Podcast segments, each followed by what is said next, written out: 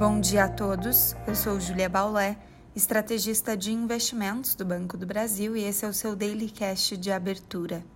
Hoje é sexta-feira, dia 5 de novembro de 2021 e o sinal positivo prevalece nos futuros de Nova York, indicando abertura positiva para as bolsas por lá. Essa semana se encerra com o dado do mercado de trabalho nos Estados Unidos.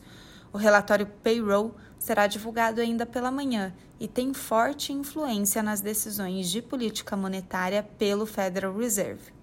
Vale relembrar o discurso de Jerome Powell na quarta-feira, em que cita a recuperação do mercado de trabalho como um importante motivo para que não haja pressa para o aumento de juros no país.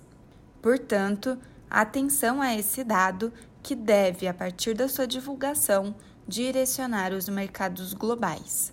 A expectativa é de criação em outubro de 400 mil vagas nos Estados Unidos, após 194 mil vagas abertas em setembro.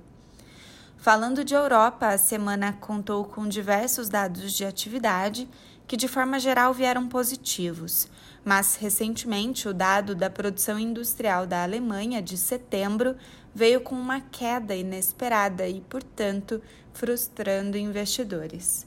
As bolsas da região seguiam com desempenhos mistos e agora operam com leves altas.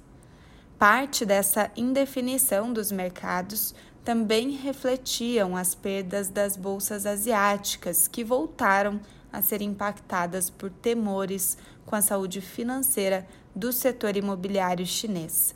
Outra incorporadora, chamada Kaisa, teve suspensão de suas ações em Hong Kong após a unidade financeira da empresa falhar no pagamento de uma dívida.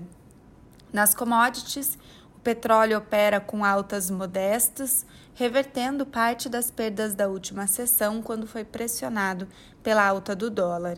Ontem, a OPEP decidiu manter a estratégia de elevar sua oferta em 400 mil barris por dia, já o minério de ferro caiu 3% em Dalian. Agora, falando de Brasil, o apetite por ativos de risco no exterior pode abrir espaço para correções antes da divulgação do payroll. Contudo, o risco fiscal pode continuar limitando recuperações dos ativos financeiros em meio às incertezas da aprovação da PEC dos precatórios em segundo turno na Câmara, que deve acontecer na próxima terça-feira. Os mercados de câmbio e juros podem ainda se ajustar à alta do dólar observada lá fora e aos retornos dos treasuries de dois anos.